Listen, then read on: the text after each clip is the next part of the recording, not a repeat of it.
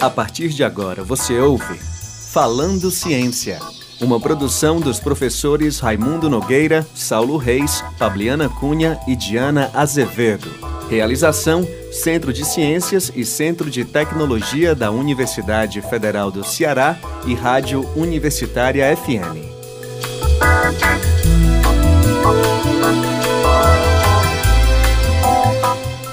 Boa tarde a todos. Esse é o programa Falando Ciência da Rádio Universitária FM 107,9.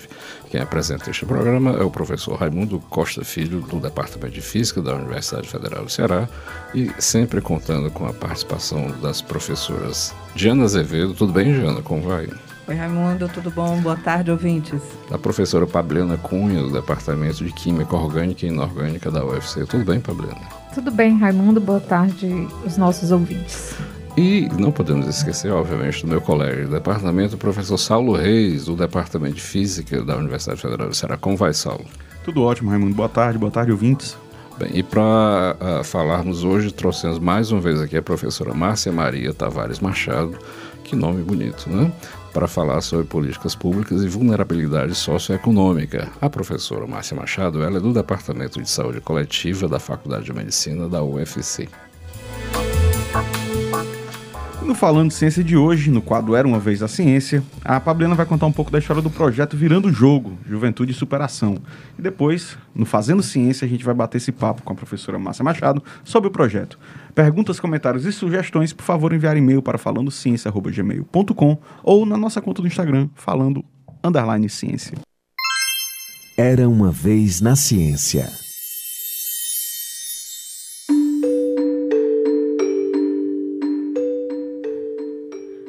Ceará, a vulnerabilidade socioeconômica dos jovens entre 15 e 29 anos tem colocado desafios para os gestores públicos, uma vez que essa população vive um cotidiano agravado pela evasão escolar, pela ausência de oportunidades e por questões diretamente relacionadas à criminalidade e à violência.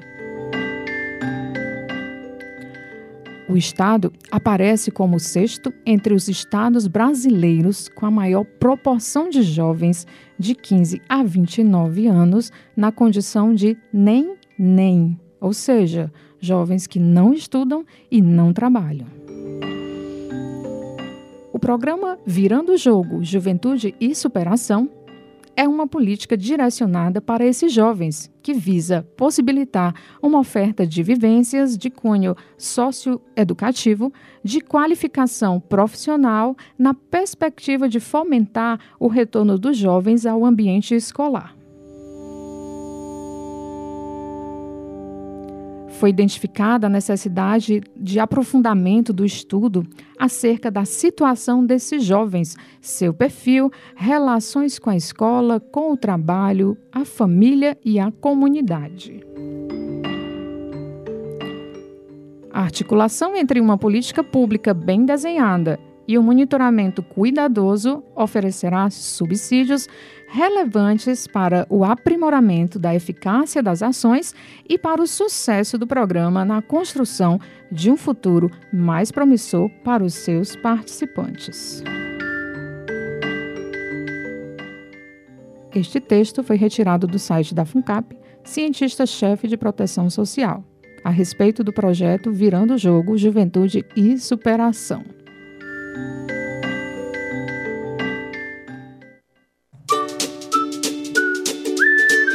Fazendo Ciência.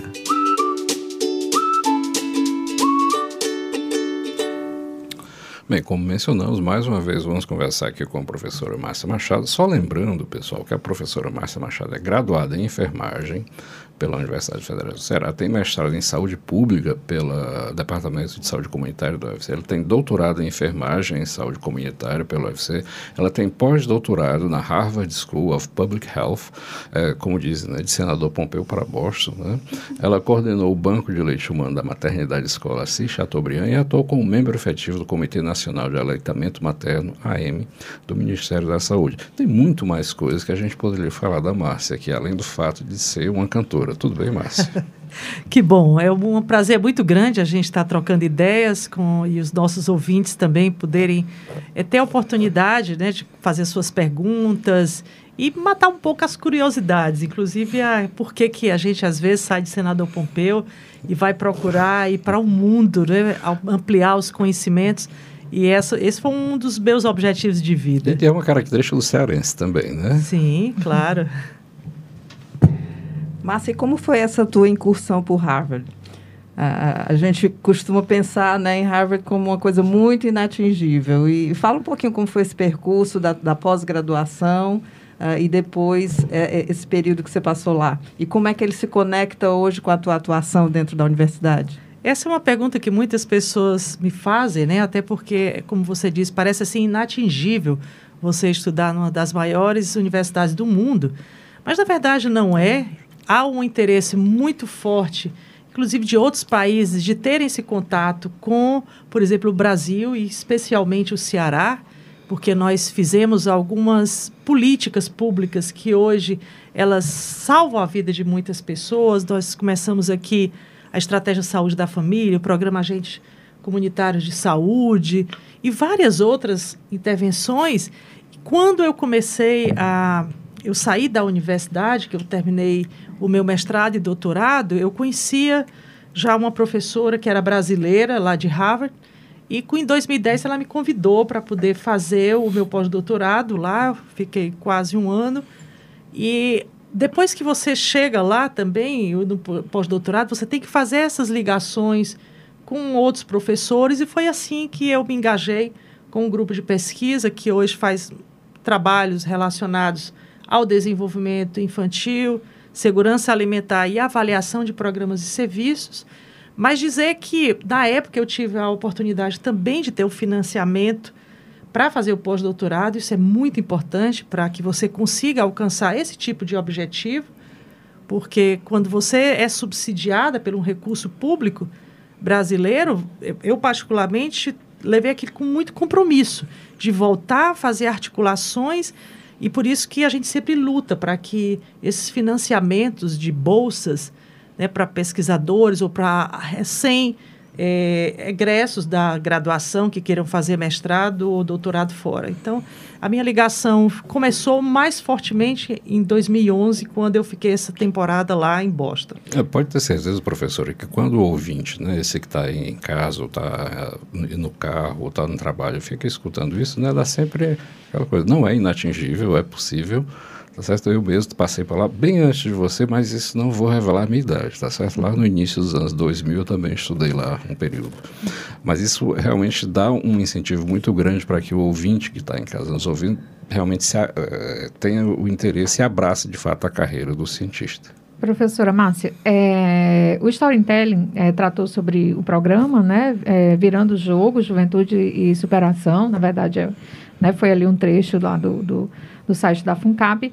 E eu fiquei me perguntando é, a sua experiência profissional aí ligada a essa parte mais social, né? Como é que ela se deu e, e, e isso acabou, né? Acho que repercutindo aí para a professora trabalhar como cientista-chefe de proteção social, né? Fala um pouco dessa, um pouquinho dessa trajetória e daqui a pouquinho a gente fala sobre o projeto, né? É, eu sempre converso muito com meus alunos e digo, para poder você alcançar um nível de excelência como acadêmico e como pesquisador, é uma trajetória que não é de um dia para o outro. É, e é importante que as pessoas tenham essa paciência e, primeiro, busque aprimorar seu conhecimento a cada momento da sua formação, seja na graduação, fazendo trabalhos voluntários, sendo bolsistas. Então, eu digo que é, esse acúmulo, principalmente quando você adentra no campo, você vê a vida como ela é, isso repercute muito nas suas hipóteses que você, de repente, quando está elaborando um projeto de pesquisa. E eu sempre pensei na pesquisa como algo aplicável, algo que pudesse dar um retorno para a população. E, obviamente, que você precisa estudar muito, ler muito, é, ser crítico, porque muitas vezes você lê trabalhos de outros países e quer adaptar na, numa realidade uhum. que é totalmente diferente. Por isso que é importante você conhecer as duas realidades e fazer esse senso crítico. Né? Então, quando eu fui convidada para participar do programa Cientista-Chefe da FUNCAP, é um programa muito interessante porque tem vários profissionais, na sua grande maioria professores e pesquisadores renomados, é, é fazer essa articulação com as políticas públicas uhum é, e sinalizar para o Estado como você utilizar, baseado na evidência, algumas intervenções que causam impacto na população. Então, nosso trabalho, principalmente o meu, que estou vinculado diretamente à Secretaria de Proteção e Ação Social e Direitos Humanos, ele foca dois temas principais, que é na infância e na juventude. Esse bebê que eu há 35 anos atrás atendi, hoje já é um homem ou já é uma mulher.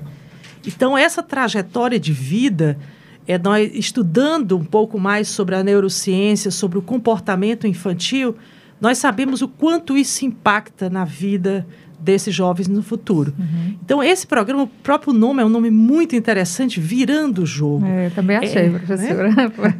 Virando Jogo, Juventude e Superação. Né? É, esse é um programa de Estado, né, um programa de governo e coordenado pela setor da vice-governadoria do estado do Ceará, em que você acompanha jovens que eles nem gostam muito quando a gente fala esse nome nem nem, né? mas são aqueles jovens que não estudam e nem trabalham. Uhum. Muitos deles tiveram medidas ou estão em medidas socioeducativas e param muito cedo de ir para a escola, não se profissionalizam. Então, esse trabalho que nós estamos fazendo é testando, que nós chamamos teste de viabilidade, uma intervenção com equipes de psicólogos, assistentes sociais, antropólogos e sociólogos, acompanhando esses jovens e escutando no período em que ele passa nove meses, para que ele primeiro resgate dele a autoestima, ele saiba que ele é capaz. Eu sempre tenho dito que não adianta você fazer nenhuma intervenção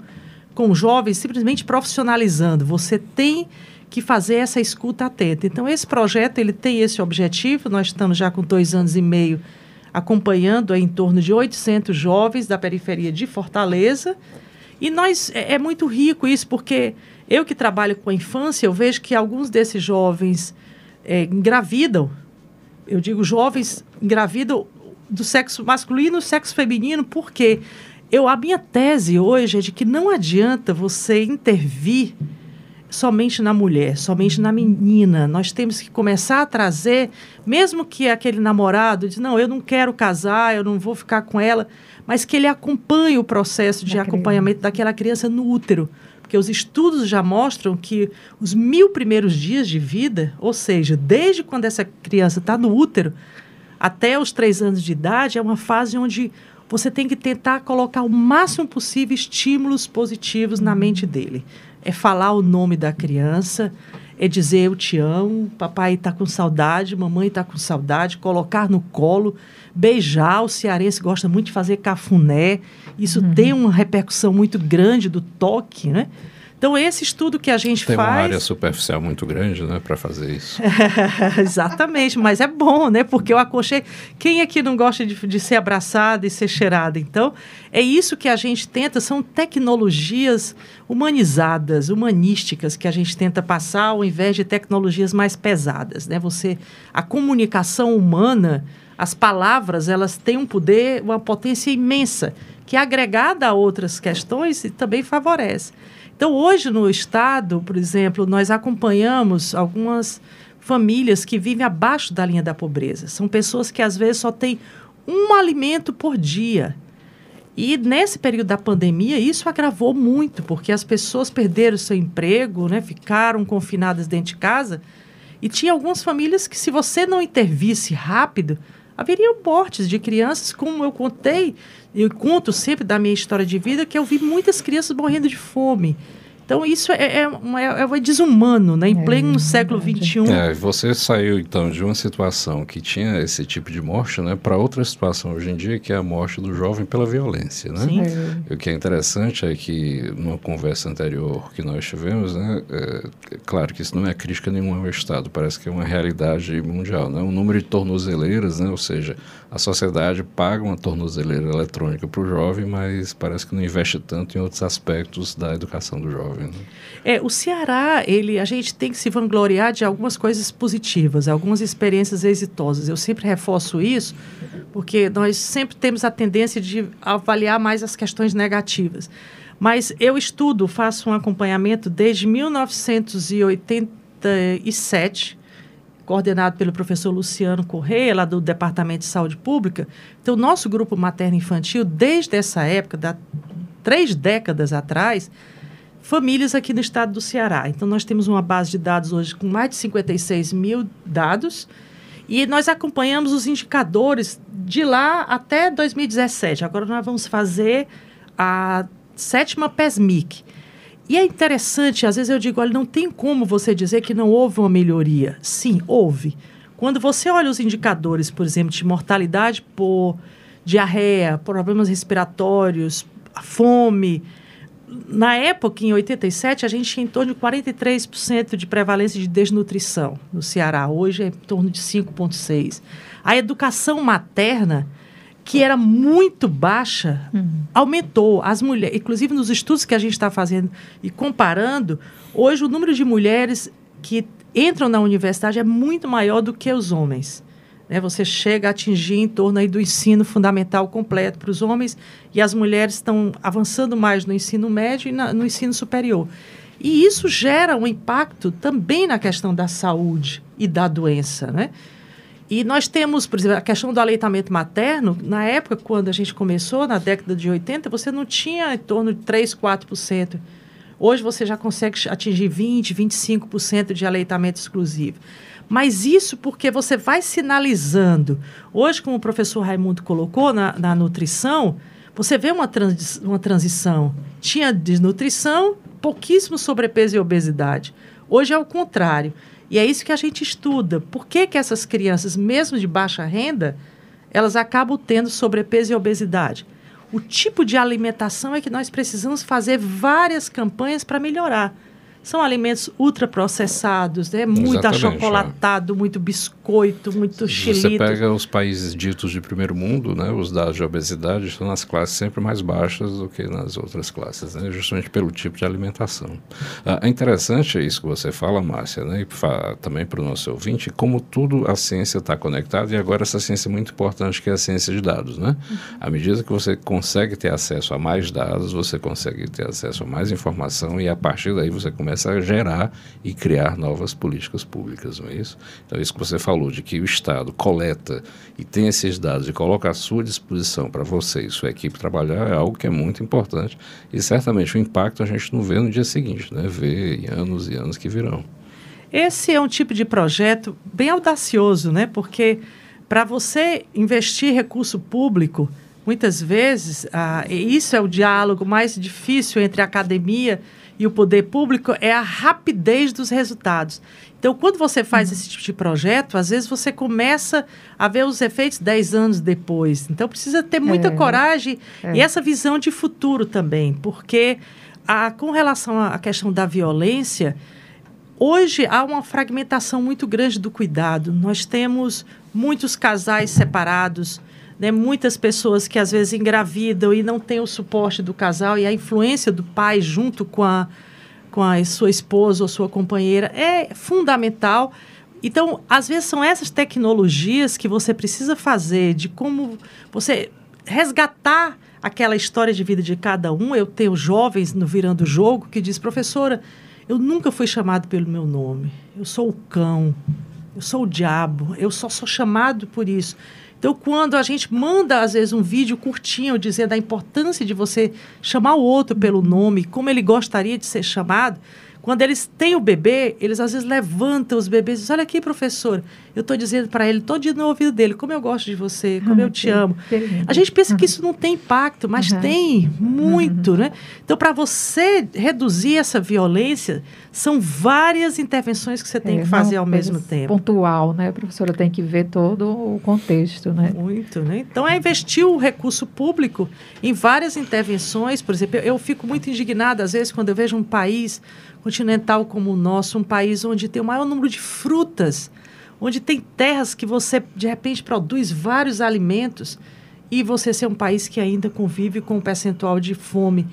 Isso é inaceitável, né? Por isso que essa conexão eu, eu, eu que sou da saúde, eu tenho que trabalhar com o pessoal da agronomia também. Eu tenho que trabalhar com a ação É, Eu ia social. comentar né? isso aí. Você né, é da é enfermeira, é da área de saúde, mas aí o seu tem um viés antropológico, sociológico e econômico, né? Tem que ter. Além Uma de. equipe multidisciplinar, né? É porque às vezes a gente pergunta, mas olha, por que, por exemplo, você investir no Bolsa Família? Você investir recursos em transferência de renda? A crítica ela é muito simplista, mas por quê? Às vezes as pessoas não vão ao campo e ver como é uma criança com fome, como é uma criança acordar chorando e não ter nada para comer. Então, nós não temos o país, a divisão de trabalho, inclusive, ela é muito diferenciada. Hoje, principalmente quando você tem esse acesso à tecnologia, as pessoas não acompanharam, porque o nosso nível de educação ainda está muito aquém. Avançou, mas nós vamos precisar uns, talvez mais três décadas para poder recuperar isso. Então, quando você eh, olha para a questão econômica, essa transferência de renda, ela não é somente para salvar aquela pessoa pontual. Ela envolve toda a cidade. Inclusive, se você tira esse recurso, a economia da cidade ela muda. É, o, o- é, eu sempre lembro quando nesse ponto, a gente teve uma entrevista aqui com o professor Francisco de Assis, lá da- dos recursos hídricos, e a gente falou de seca. Aí ele falou, ó, a gente teve agora uma seca de sete anos e não teve a debandada de pessoas vindo para a capital como todas as outras, e um dos grandes, um grande papel, esse é, é, que segurou, um, um- grande fator que segurou as famílias lá foi exatamente esse, esses programas de assistência sociais, né? Professora, ah, é, é, eu tenho achado bem difícil tentar fazer uma pergunta para você, que quando eu pego o microfone você responde antes de eu fazer. Mas eu tenho uma pergunta assim, de forma geral, né? Quanto tempo hoje tem o projeto, né? E o, o- você fala que acompanhou muito desses jovens por nove meses. Então eu queria saber assim, qual a perspectiva que você tem, que eu acredito que alguns dos jovens já terminaram o acompanhamento, como é que eles estão, como é que os primeiros frutos que vocês estão colhendo, né? Se você já pode falar sobre eles e sua perspectiva de como É. ele, esse projeto pode ajudar, né, a, lo- a longo prazo. Essa é a dificuldade que você tem. Normalmente a inscrição são para mil jovens e essa formação deles são nove meses. É um parto, né? Até chegar lá. E eles passam por vários momentos: a formação cidadã, autorreconhecimento, depois eles fazem um trabalho comunitário, de ações comunitárias, onde a gente acha importante que esse jovem conheça o seu território, de onde eu vim, de onde eu parti, como é a cidade onde eu vivo. Então, eles fazem visitas a vários locais e depois eles entram na parte da profissionalização. Mas tudo isso tendo uma escuta atenta dessa equipe de intervenção que a gente está testando. O que é mais interessante é observar que, por exemplo, muitos jovens abandonam né, chegam no ensino fundamental, já vão largando, no máximo faz o primeiro, o segundo ano do ensino médio.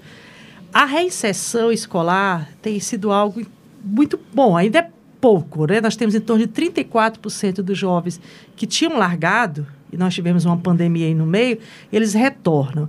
Outra é, é o interesse que esses jovens colocam com relação à própria entrada na universidade. Nós estamos fazendo aqui um projeto com- em parceria com a Pró-Reitoria de Extensão aqui da UFC para trazer esses jovens que estão no ensino médio para conhecer as universidades públicas aqui de Fortaleza, do Estado, porque nós acreditamos que esse alumbramento que você pode fazer com o jovem, ele vir na universidade, ver os espaços que tem, né, terminar aqui, por exemplo, em frente a uma reitoria e dizer assim, eu sou capaz de entrar. Esse ano nós já tivemos, se eu não me engano, 11 alunos que entraram, inclusive alguns na física, né, do projeto Virando o Jogo. O primeiro passo para Boston, né? Sim, nós temos revelações, são meninos que às vezes basta você, né, melhorar a autoestima dele, dar ajuda, que esse menino acaba entrando na língua, né, aprendendo algumas outras coisas que ele achava que não seria capaz. Porque o nível de, das famílias é muito baixo. É só um parênteses, é porque eu, toda vida que toco em algo, eu sempre falo, na vida pessoal com os amigos, né? A, por, por exemplo, o programa de cotas.